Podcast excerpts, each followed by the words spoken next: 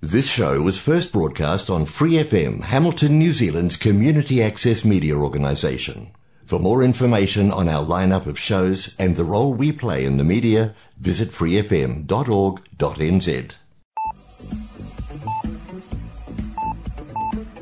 Bienvenidos a la nueva temporada del programa Arritmia, presentado por Angie Rodríguez Gómez, coach de vida, desde Hamilton, Nueva Zelanda. Ayúdanos a compartir la luz enviándonos tu testimonio escrito al correo electrónico arritmianz.gmail.com o a la página de Facebook Arritmia NZ.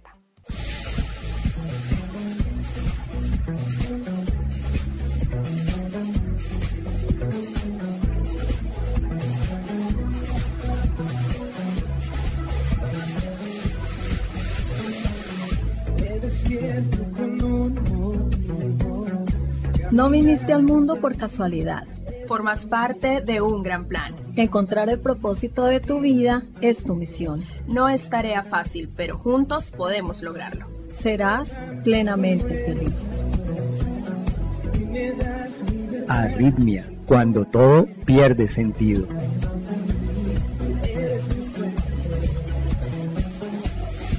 Arritmia, transmitiendo desde PFM 89.0 Real Community Radio, Hamilton, Nueva Zelanda.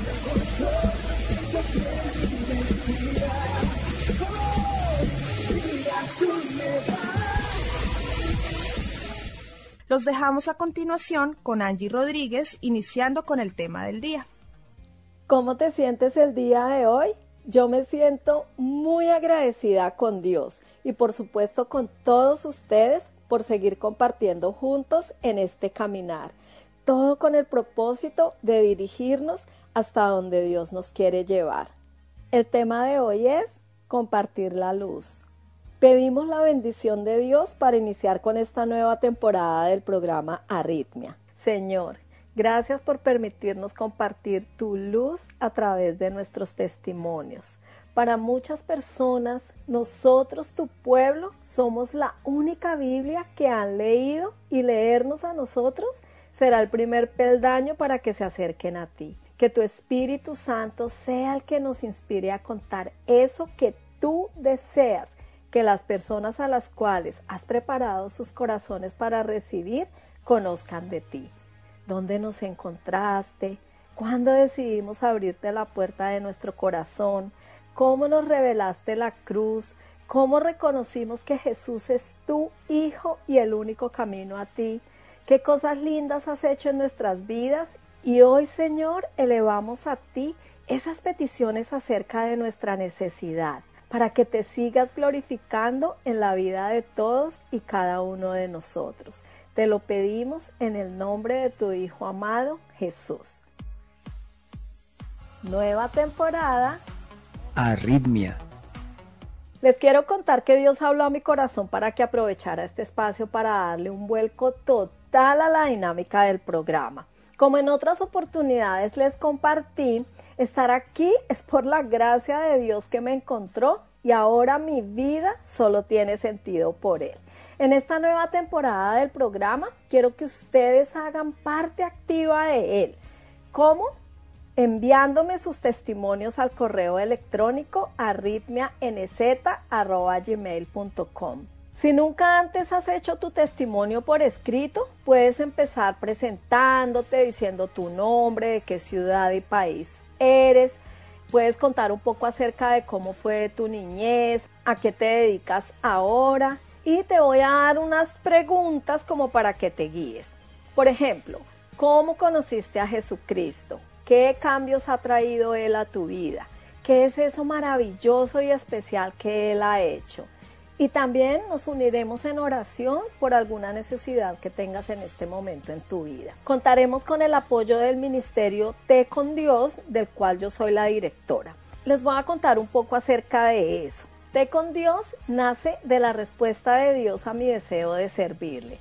En el mes de abril del año pasado yo me encontraba en una feria que realizan aquí todos los sábados. Allí mi hija estaba vendiendo bisutería. Ese día me encontré con un muchacho que me habían presentado en un evento y pues nos saludamos.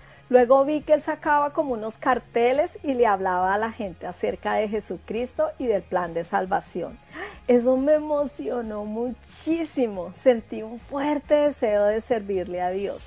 Yo ya había sido alcanzada por su gracia y nada he querido más desde entonces que servirle y contarle a las personas lo que Él ha hecho conmigo. Yo acostumbraba llevar mi Biblia física para leer y Dios susurró a mi corazón el libro de Lucas. Yo estaba terminando de leer Primera de Reyes porque empecé a leer la Biblia en orden y quería tener como una lista de chequeo de todos los reyes de Judá e Israel para tenerlos claros al entrar en Segunda de Reyes. Así que terminé de organizar eso y seguía latiendo en mi corazón leer el libro de Lucas. Así que revisé en qué capítulo iba y en eso una palabra cobró vida ante mis ojos. Lucas 5:10. No temas, desde hoy serás pescador de personas. ¡Wow! Fue impresionante cómo mi corazón recibió esa palabra. Fue la respuesta de Dios a ese deseo que ardía en mi corazón de servirle y no solo fue su respuesta, sino fue una promesa. Una promesa que Él me estaba haciendo justo cuando yo más deseaba estar a su disposición. Yo me puse a llorar y mi hija cuando me volteó a mirar me dijo, mami, ¿qué te pasó? Le explicaba en medio de las lágrimas y casi no puedo parar de llorar el resto de tiempo que me quedé allí. Poco después, hablando con una amiga de Colombia acerca de consejería cristiana, mi promesa empezó a tomar forma física. Encontré que la consejería cristiana es la herramienta que nos permite ayudar y ministrar a creyentes que nunca irían a un psicólogo o a inconversos que nunca se acercarían a un pastor. Y bueno, en general a hermanos en Cristo que desean compartir las experiencias de sus vidas. Dios comenzó a colocar ideas a darme más promesas, como el Salmo 2.8 que dice, pídeme y te daré por herencia a las naciones y como posesión tuya a los confines de la tierra. Y decidí comentarle acerca de lo que Dios estaba colocando en mi corazón a la pastora de mi iglesia local, aquí en Nueva Zelanda. Le dije que quería hacer una propuesta y ella me dijo pues que simplemente la hiciera. Ahí nació Té con Dios Dios hablaba y yo interpretaba. Mi hija me ayudó con los diseños que Dios colocaba en mi mente. Yo los procesaba como mañaracos y mi hija los realizaba y bueno, es un ministerio que busca concientizar a las personas nativas de Nueva Zelanda e inmigrantes pertenecientes a la congregación y fuera de ella y en general personas de todo el mundo que no están solas, que no deben temer pedir ayuda, que los problemas y los retos diarios a los que nos tenemos que enfrentar se pueden gestionar más fácilmente cuando los compartimos con otros y aprendemos a confiar en Dios. Tener calidad de vida es un concepto multidimensional que puede ser posible cuando logramos la armonía en el ámbito físico, mental, social y espiritual. El propósito de Té con Dios es tener un espacio abierto para ayudar a las personas a romper sus ataduras emocionales y para que puedan llevar una vida en plenitud y victoriosa espiritualmente. Como inmigrante, yo tuve que enfrentarme al duelo migratorio, que resultó de dejar el trabajo, las relaciones, el hogar, la ciudad, el país, todo lo conocido, mi zona de confort y buscar adaptarme no solamente a un cambio geográfico, sino a una nueva cultura, a unas nuevas relaciones, a un nuevo idioma y en general a un estilo de vida totalmente diferente. Yo soy de Bogotá, Colombia, y me vine para Nueva Zelanda hace tres años y medio. Y ese proceso de adaptación vino acompañado de ciertas manifestaciones emocionales como ansiedad, tristeza e incluso depresión. Y me di cuenta que no era solamente yo quien las padecía, sino que muchas personas en el país luchan con ellas a diario por diferentes motivos. Y no solo aquí, sino en todo el mundo. El objetivo de Té con Dios es asistir a diferentes tipos de personas con diferentes tipos de problemas y que no tienen quien las escuche, que han perdido la esperanza y la capacidad de sentirse amados por otros y por Dios y que necesitan apoyo espiritual para recobrar el sentido de vida, el sentido de la esperanza y el sentido de la fe. Nueva temporada. Arritmia y es que no siempre es fácil encontrar un sentido en la vida. Incluso en ocasiones cuando las personas se cuestionan acerca de ello, descubren que el vacío existencial es más grande de lo que quisieran reconocer. Dotar la vida de sentido es una decisión personal que debemos tomar en algún momento aún en las situaciones más difíciles o en aquellas en que creemos que tenemos el mundo en las manos, pero que aún así no nos sentimos plenamente satisfechos. Dotar la vida de sentido es asumir el rol de protagonistas de nuestra propia historia. Dotar la vida de sentido es tener la actitud de búsqueda del para qué y para quién de nuestra existencia, ese propósito para el cual fuimos creados.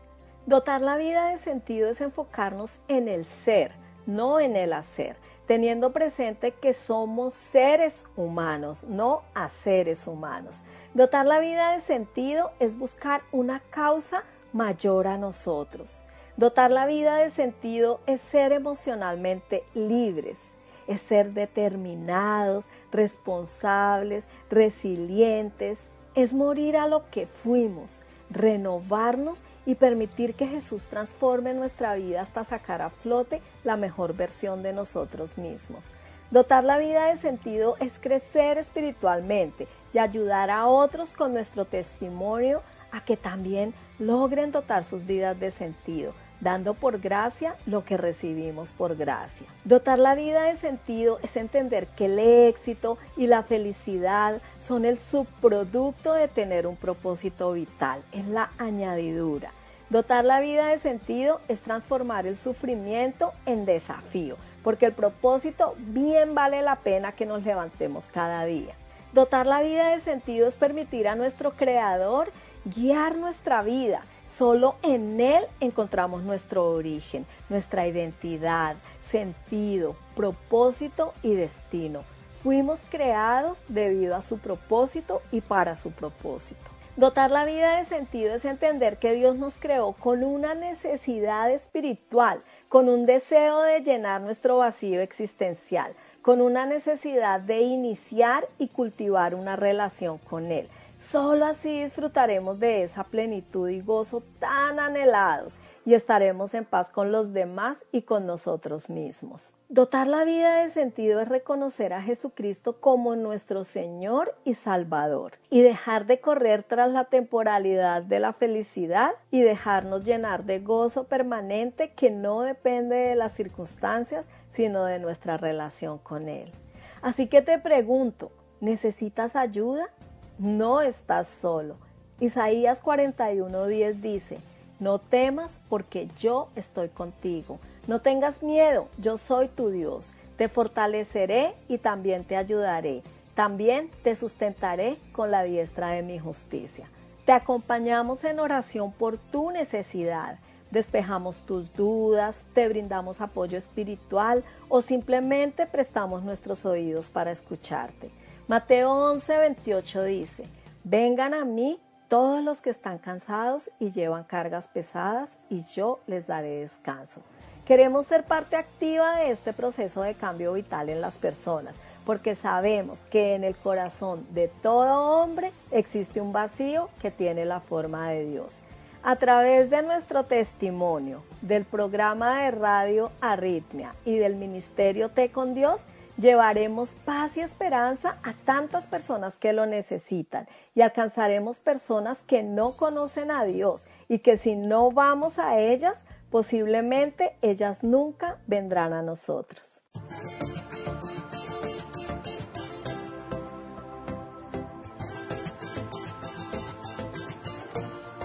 Dices que soy fragancia soy del cielo. Dices de mí que soy tu gran tesoro. Dices de mí que soy tu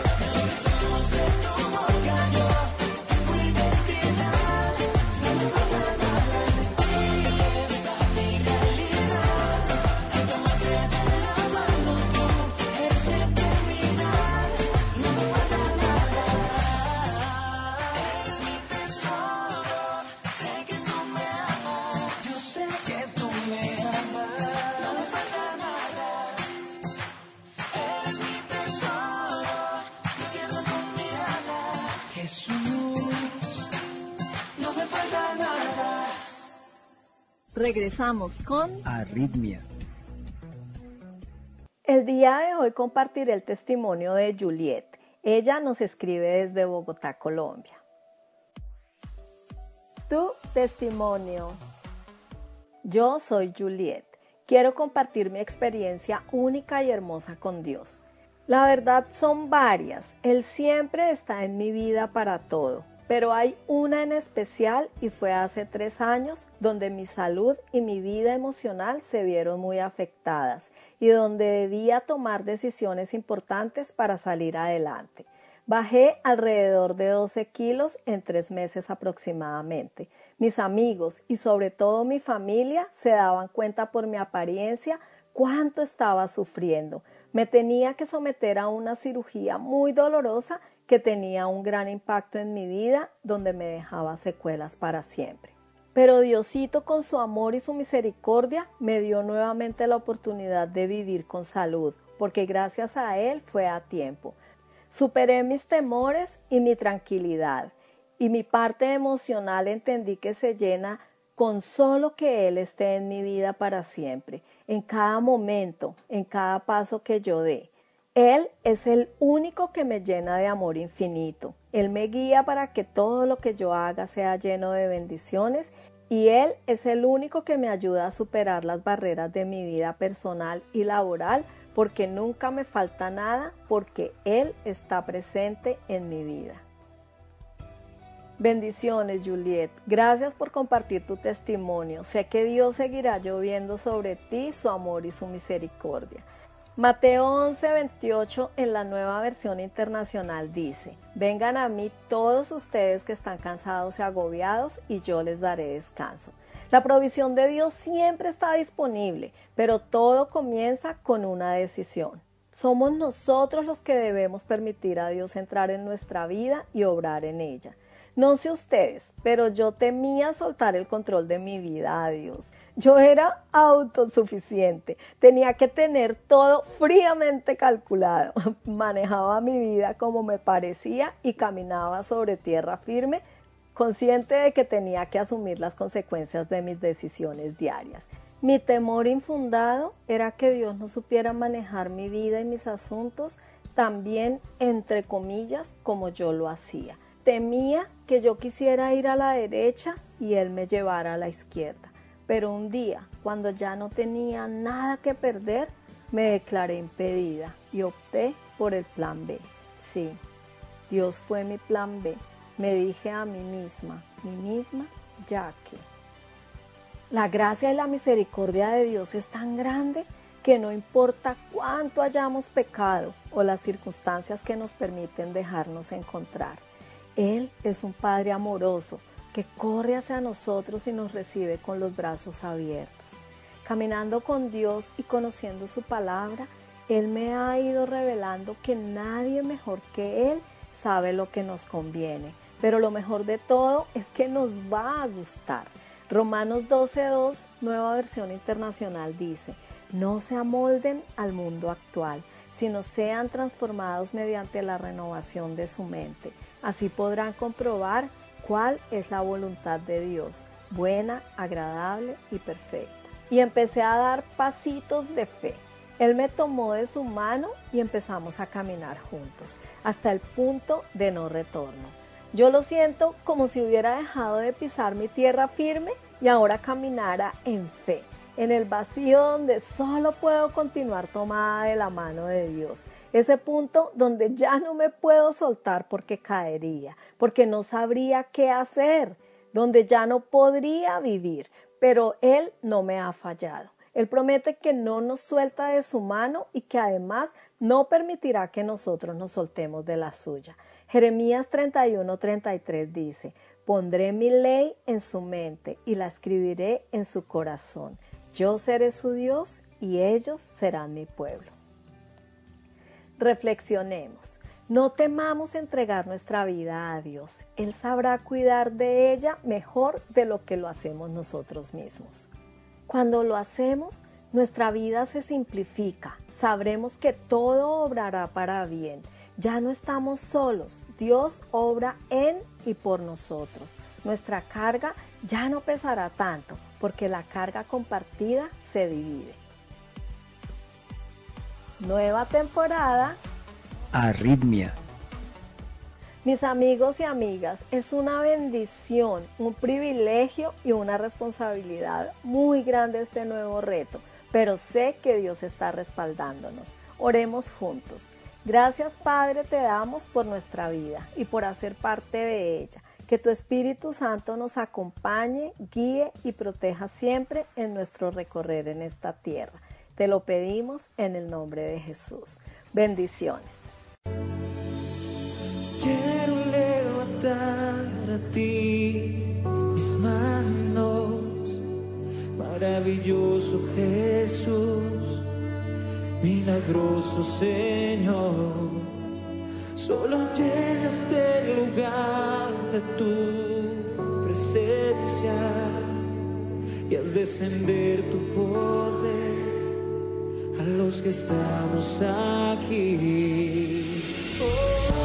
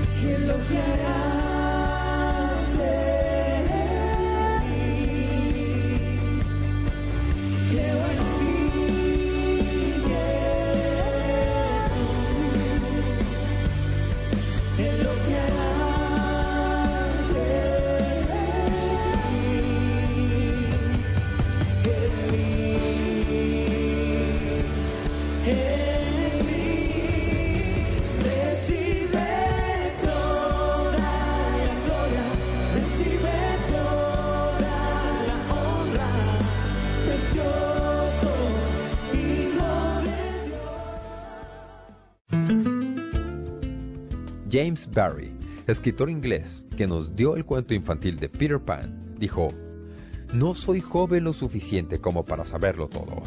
Pienso que expresó lo que todos llegamos a darnos cuenta al envejecer, que no somos tan sabelo todo como pensábamos que éramos cuando éramos más jóvenes. La Biblia elogia el proceso de envejecer y la sabiduría que eso trae. Pero hay una fuente incluso más importante de sabiduría, dice el libro de Proverbios, y es el temor a Dios. Conforme respetamos y honramos a Dios por lo que Él es, obtenemos una mayor comprensión de quiénes somos nosotros mismos. Le habla David Jeremiah, animándole a que tome el camino a una vida nueva. Su minuto en la Biblia con el doctor David Jeremiah, llevando la palabra de Dios a su hogar. Visite momentodecisivo.org y empiece su jornada hoy. Sigan con nosotros, estaremos compartiendo el programa Momento Decisivo del pastor David Jeremiah con su nueva serie Cómo ser feliz según Jesús. No se lo pierdan. Bendiciones.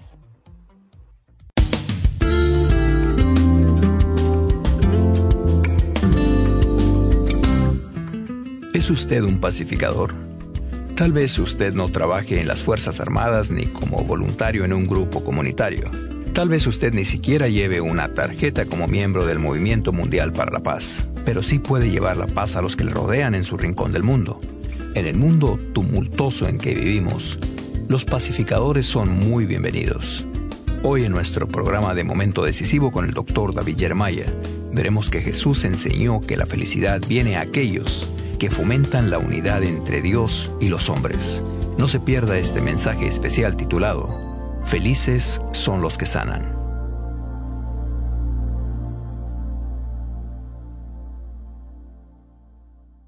Y ahora presentamos a nuestro pastor y maestro de momento decisivo, el doctor David Jeremiah, en la voz y adaptación de Miguel del Castillo. con unas palabras de introducción a nuestro mensaje de hoy. Felices son los que sanan. Muchas gracias y bienvenidos a nuestra edición de Momento Decisivo para hoy. Estamos estudiando las bienaventuranzas del Señor Jesucristo y hemos titulado a esta serie de estudios Cómo ser feliz según Jesús. Hoy estudiaremos la segunda parte de nuestra lección Felices son los que sanan. Nunca dejo de maravillarme de cuán universales son estas enseñanzas que nos dejó el Señor Jesucristo hace dos mil años, y cómo necesita el cuerpo de Cristo volver a estas verdades y ponerlas en práctica para realmente impactar al mundo que tanto necesita saber del amor de Dios. Le invito a buscar en su Biblia el versículo 9 del capítulo 5 de Mateo para seguir ahora con nuestro estudio sobre lo que significa ser un pacificador. Felices son los que sanan.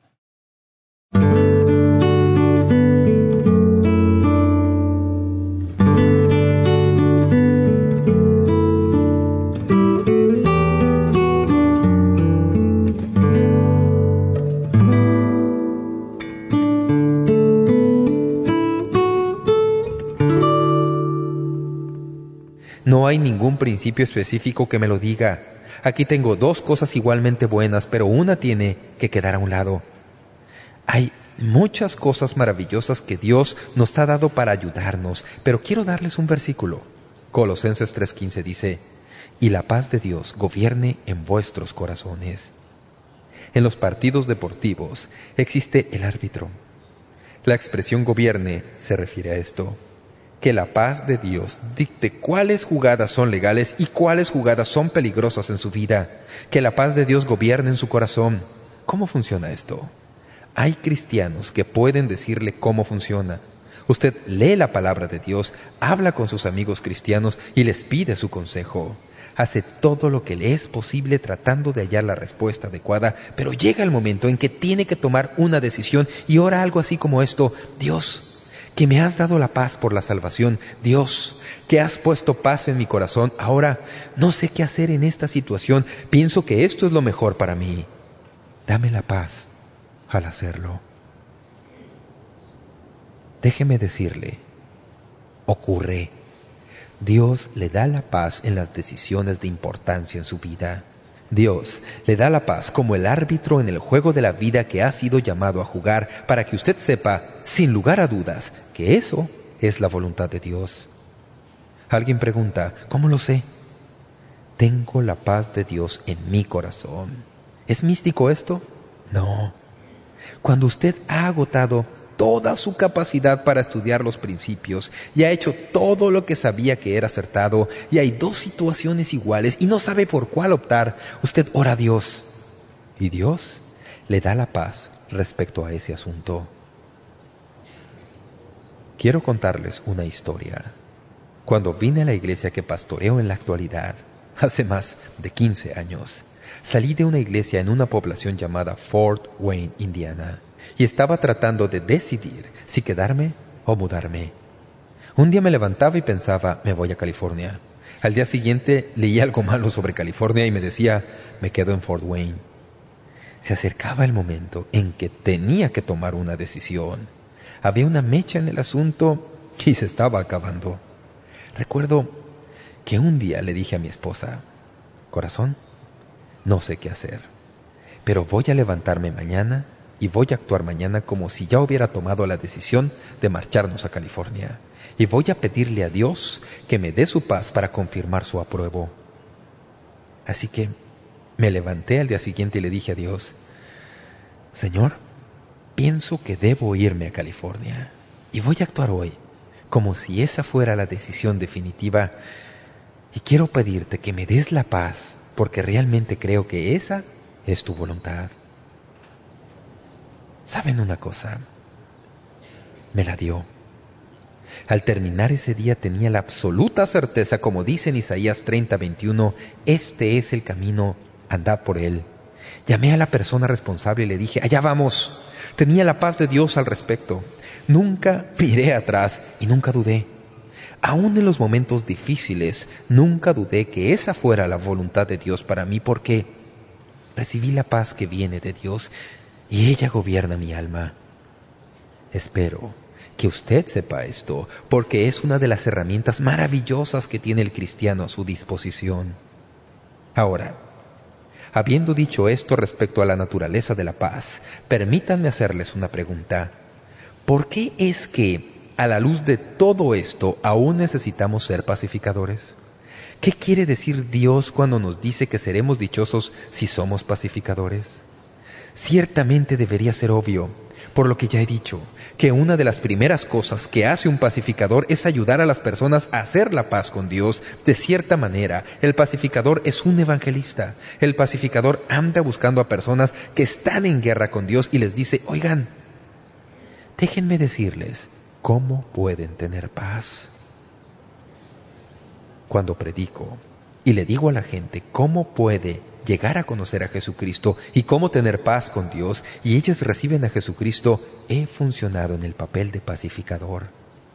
He traído a alguien que estaba enemistado con Dios a la comunión con Dios. Y la Biblia nos dice que como creyentes una de las tareas más importantes que nos han sido asignadas es ser reconciliadores, reconciliar a los hombres con Dios, ser pacificadores traer a las personas que no conocen a Dios a la comunión con Dios para que puedan tener la paz de la que hablamos. Así que, al hablar de su fe, al llevar a otras personas a Jesucristo, al testificar de Cristo, usted es un pacificador. La Biblia dice que hay gozo al ser pacificador. El gozo más grande que he tenido en mi vida, aparte de mi propia salvación personal, ha sido el de llevar a otros a Jesucristo. Es la experiencia más maravillosa que usted puede tener si nunca la ha tenido. Y es sorprendente cuántos cristianos pueden ir desde su salvación hasta el mismo día de su muerte sin jamás llevar a nadie a Jesucristo. Se está perdiendo una de las mayores bendiciones de su vida. Es cierto, bienaventurados los pacificadores. Pero también es cierto que los pacificadores ayudan a hacer la paz entre una persona y otra. Me ha encantado la paráfrasis bíblica producida por Eugene Peterson. Ha sido para mí una bendición leerla. ¿Sabe cómo traduce esta bienaventuranza? Dice, ustedes son bendecidos cuando pueden mostrar a la gente cómo cooperar en lugar de competir y de pelear. Así es como descubren quiénes realmente son y su lugar en la familia de Dios. Repito, usted es bendecido cuando puede mostrarle a la gente cómo cooperar en lugar de siempre andar compitiendo y luchando. Ese es el papel del pacificador. Es importante en la familia de Dios en la actualidad. Busque Mateo 5:23. Aquí verá el principio. Jesús dice, Por tanto, si traes tu ofrenda al altar y ahí te acuerdas de que tu hermano tiene algo contra ti, deja ahí tu ofrenda delante del altar y anda, reconcíliate primero con tu hermano y entonces ven y presenta tu ofrenda. Jesús dice que mucho más importante que ir a la iglesia para adorarle con un espíritu de enojo y hostilidad en su corazón, es mejor que vaya y se reconcilie primero, que haga la paz con sus semejantes. A mi parecer, Dios dice, no vengas a adorarme si tienes un conflicto sin resolver con alguno de tus hermanos en la fe. Me pregunto, ¿cuántas personas sacaría de la iglesia cualquier domingo este mandamiento? No vaya a la iglesia con sus manos vacías para adorarle cuando tiene un problema. Es más, hay otro pasaje en el Nuevo Testamento que pone la horma en el otro zapato y dice que si usted se enoja contra alguien, usted debe ir a buscar a esa persona para hacer las paces. Eso responde a la pregunta, ¿a quién le toca? Siempre le toca a usted. Usted es quien siempre va. Si sabe que algo anda mal, usted lo resuelve. Jesús coloca la reconciliación con un hermano o hermana en un nivel más alto que la adoración, por lo menos en este caso. Bienaventurado el que fomenta la reconciliación, que ayuda a enderezar las cosas. Quiero que me acompañe unos momentos más en esta bienaventuranza y que vea algo que brota del texto. En realidad es la médula del principio que estamos estudiando. ¿Sabían ustedes que las bienaventuranzas están organizadas de una manera muy sencilla? Las primeras cuatro tienen que ver con actitudes negativas que podemos tener fuera de Cristo. Voy a decirlas de esta manera. La felicidad le viene al que no es autosuficiente, sino pobre de espíritu. La felicidad le viene al que no está satisfecho consigo mismo, sino que se lamenta por su situación espiritual. La felicidad le viene al que no se cree autoimportante, sino que es manso. La felicidad le viene al que no está satisfecho consigo mismo, sino que ha desarrollado hambre espiritual. Cuando pasamos a las siguientes tres bienaventuranzas, se relacionan entre sí de una manera similar. Nos enseñan que los que reciben misericordia deben ser misericordiosos. Los que han sido limpiados llegarán a ser puros. Los que han recibido la paz llegarán a ser pacificadores. ¿Lo nota? Las primeras cuatro nos dicen lo que no debemos ser. Las próximas tres nos dicen lo que sí somos. Ahora, vuelvan y mírenlas de nuevo y permítanme mostrarles cómo todas trabajan juntas, porque nuestro Señor no las dijo a la aventura, las dio en un orden específico con un propósito específico. Al examinarlas, usted notará que vienen en partes. La pobreza de espíritu hace que la persona llore. Una y dos. La mansedumbre hace que usted sienta hambre y sed de Dios, porque Él comprende su capacidad. La misericordia hacia los hombres nace del corazón puro que Dios da. Esas seis van juntas, son, por así decirlo, una especie de parejas. Ahora, teniendo en mente este principio, observe la que estamos estudiando hoy y haga la pareja con la que sigue. Lea de nuevo conmigo el versículo 9 y siga el versículo 10. Bienaventurados los pacificadores, porque ellos serán llamados hijos de Dios. Bienaventurados los que padecen persecución por causa de la justicia, porque de ellos es el reino de los cielos. ¿Dónde debe hallarse un pacificador? Debe hallarse en la zona de guerra. ¿De qué se trata esto de persecución? Es cuestión de recibir la oposición debido a que usted se ha entregado a Cristo, de recibir la oposición que brota debido a que ha creído en Jesús. Es en ese ambiente que debe estar presente el pacificador. Necesitamos pacificadores en todas partes hoy. Si va a estar bajo ataque, tal vez nunca pueda llegar una tregua, pero puede llegar a la paz. Hay una gran diferencia entre abandonar todas las cosas a las que se ha comprometido a fin de tener unidad orgánica. Dios no nos ha llamado a eso.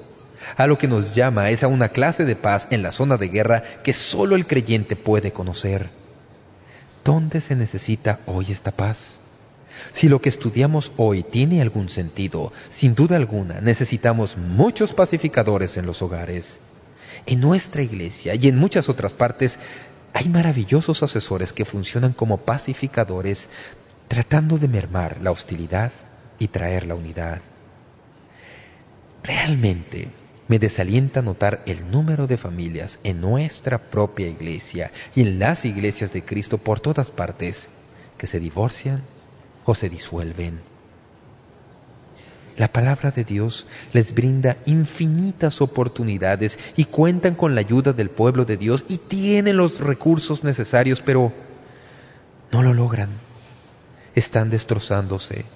A menudo en ese ambiente llega un hombre de Dios o una mujer de Dios y logra sentarse con ellos con la Biblia abierta y les recuerda quiénes son en Cristo y les ayuda a reconciliarse.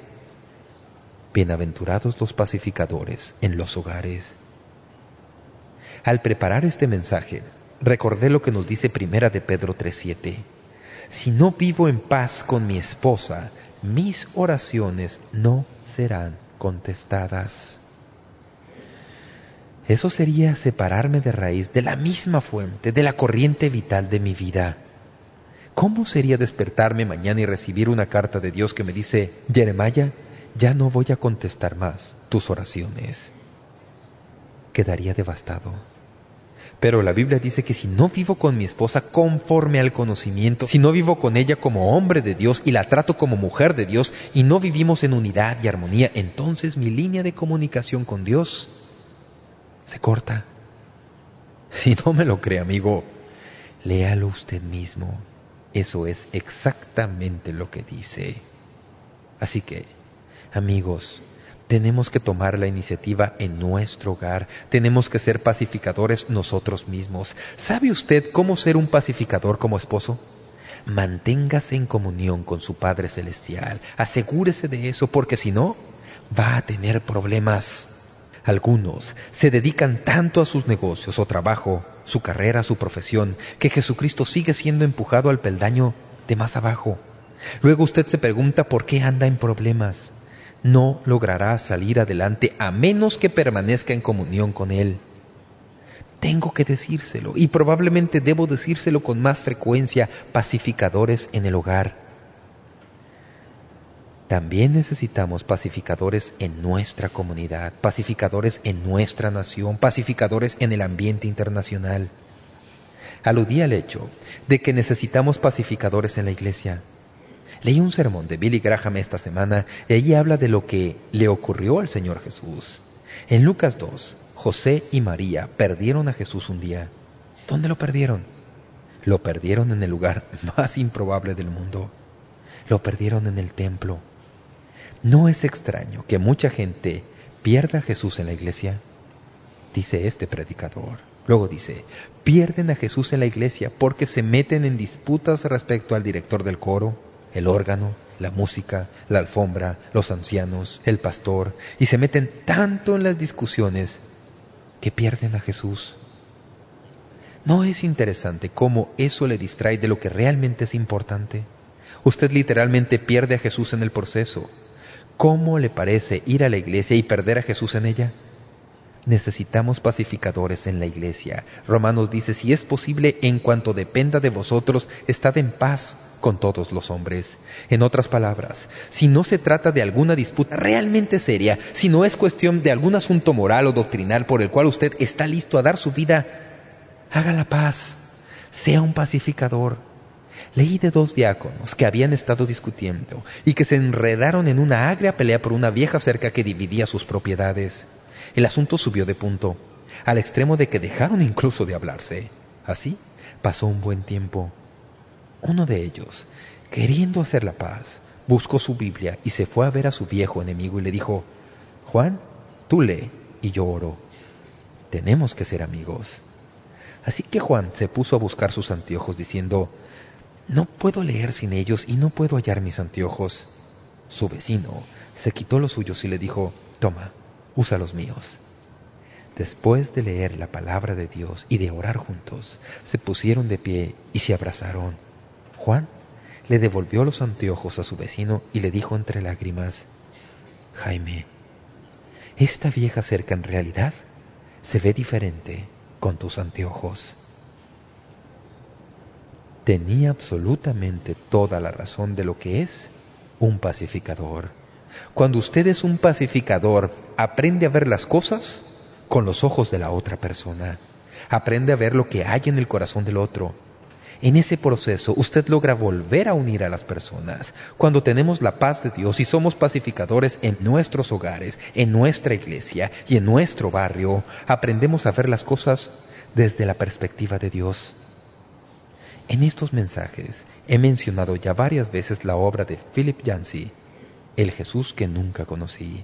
Es uno de los escritores más honrados de los que he leído.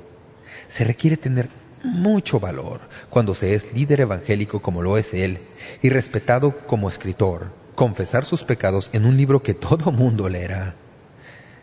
Quiero concluir este mensaje sobre los pacificadores leyendo un fragmento del libro de Yancey. Dice, Crecí en Atlanta, al extremo opuesto que Martin Luther King.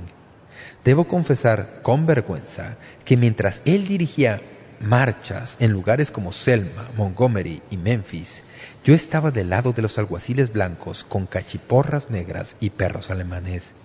Fui ligero para señalar sus faltas morales y lento para reconocer mi propio pecado ciego. Pero debido a que él fue fiel al ofrecer su cuerpo como blanco y nunca como arma, atravesó mi callosidad moral. King solía decir que su meta real no era derrotar al blanco, sino despertar un sentido de vergüenza en el opresor y presentar un reto a su falso sentido de superioridad. El fin es la reconciliación, el fin es redención, el fin es la creación de una comunidad amada. Eso es lo que Martin Luther King finalmente puso en movimiento, incluso en racistas como yo. Y King, como Gandhi, antes que él, murió como mártir. Después de su muerte, más y más personas empezaron a adoptar su principio de protesta sin violencia como la manera para exigir justicia y ser pacificadores. En las Filipinas, lugar del martirio de Aquino, el pueblo ordinario derribó al gobierno reuniéndose en las calles para orar. Los tanques del ejército se detuvieron ante los filipinos de rodillas como si los hubiera detenido una fuerza invencible. Más tarde, en el inolvidable año de 1989 que todos recordamos, en Polonia, en Hungría, en Checoslovaquia, en Alemania Oriental, en Bulgaria, en Yugoslavia, en Rumania, en Mongolia, en Albania y la Unión Soviética, en Nepal y Chile, más de 500 millones de personas se libraron del yugo de la opresión usando medios no violentos. En muchos de estos lugares, especialmente en Europa Oriental, la iglesia cristiana encabezó la marcha. Leí las historias y sé que fue así. El pueblo de Dios dijo, vamos a ser pacificadores. Salieron a las plazas mientras las balas silbaban sobre sus cabezas, unieron sus manos y oraron. Entonaron cantos. De alguna manera el poder de Dios por medio de Jesucristo vino sobre esa situación y la opresión comunista fue destruida. El pueblo de Berlín Oriental atravesó la muralla de Berlín derribada. Vi la celebración. ¿La vio usted? La alegría, la emoción después de décadas de guerra y hostilidad que llegó a su fin debido a que hubo unos cuantos pacificadores. He leído las historias y es verdad. Los hijos de Dios dijeron, seremos pacificadores. Salieron a las plazas mientras volaban las balas sobre sus cabezas, unieron sus manos, oraron encendieron velas, cantaron. De alguna manera el poder de Dios por medio de Jesucristo descendió sobre esa cosa y la opresión comunista fue destruida. La gente de Berlín Oriental caminó por encima del muro derrumbado a Berlín Occidental. Vi la celebración. ¿La vieron ustedes? El gozo, la emoción, después de décadas de guerra y hostilidad que llegaron a un fin porque había unos pacificadores. La Biblia dice que los pacificadores son bienaventurados porque serán llamados hijos de Dios. Escribí en mi diario que hay algo especial en cuanto a ser pacificador. Dios dice que es una de las características más nobles en la familia de Dios. Como ven ustedes, quien hace esto que decimos, lo primero que damos por sentado es que esa persona debe conocer a Dios. Esa persona lleva la sangre de Dios en sus venas. Como ya lo he dicho, Dios es el gran pacificador. Mirando a nuestros corazones destrozados por la guerra, dijo, ya sé lo que voy a hacer. Pagaré el precio. Tomaré lo mejor que tengo y le enviaré a la tierra para que haga la paz para los seres humanos perdidos. Bienaventurados los pacificadores, porque ellos serán llamados hijos de Dios. Oremos. Señor, hoy sin duda me escuchan algunos que nunca han hecho la paz con Jesucristo. Ellos saben lo que es estar enemistados con Dios y tal vez haya en su corazón un deseo, un hambre por conocer a Dios para que las barreras sean derribadas y puedan saber lo que significa conocer al Señor Jesucristo. Señor, quiero ser un pacificador hoy Quiero presentarte a estas personas hoy para que tú puedas restaurar la paz en su alma. Así que, Señor, si hay aquellos que me escuchan que no te conocen, te pido que les des la valentía de entregarte sus vidas. Padre, también hay familias que me escuchan que están a punto de deshacerse y muchas veces, Señor, no es más que testarudez de nuestra parte, una resistencia en tomar el primer paso para iniciar el proceso. Te pido, Señor, que si hay familias, esposos y esposas, tal vez padres e hijas o padres e hijos, y hay división y dolor, te pido, Señor, que tú apliques tu medicina de sanidad a esta relación hoy. Dios, tal vez haya alguien que tiene algo contra su hermano, y te pido que de alguna manera, antes que termine este día, le ayudes a ir y resolver el conflicto. Señor, también Tal vez me escuche alguien que sepa de un conflicto así. Tal vez esta persona sea un amigo de ambas personas y no ha querido arriesgarse ni involucrarse en los asuntos de otros hasta haber descubierto hoy que tú dices que es una bendición ser un pacificador. Señor, tu palabra ha hablado a nuestros corazones y nos has hablado mucho por medio de este simple versículo. Ayúdanos a hacer lo que es debido, sabiendo que un día estaremos delante de ti para rendirte cuentas. Señor, ayúdanos a hacer lo que nos has llamado a hacer. En el nombre de Jesús te lo pedimos. Amén.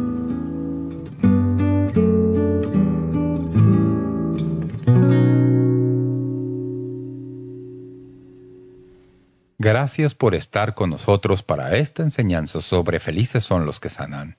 Esta semana concluiremos esta serie de estudios sobre cómo ser feliz según Jesús y luego continuaremos con la serie Revelando los Misterios del Cielo. Si aún no ha ordenado la guía de estudios de esta serie, le animo a que lo haga. Usted apoyará al ministerio con su compra e invertirá en su crecimiento espiritual.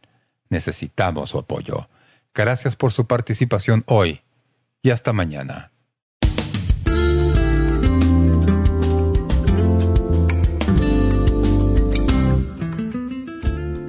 Gracias por sintonizar Momento Decisivo. Esperamos que usted pueda tomar un momento para escribirnos una carta en respaldo del Ministerio. Le agradecemos su correspondencia. Y cuando nos escriba o nos envíe un correo electrónico, sírvase anotar claramente su nombre y dirección completa y el nombre de la emisora en que escucha este programa.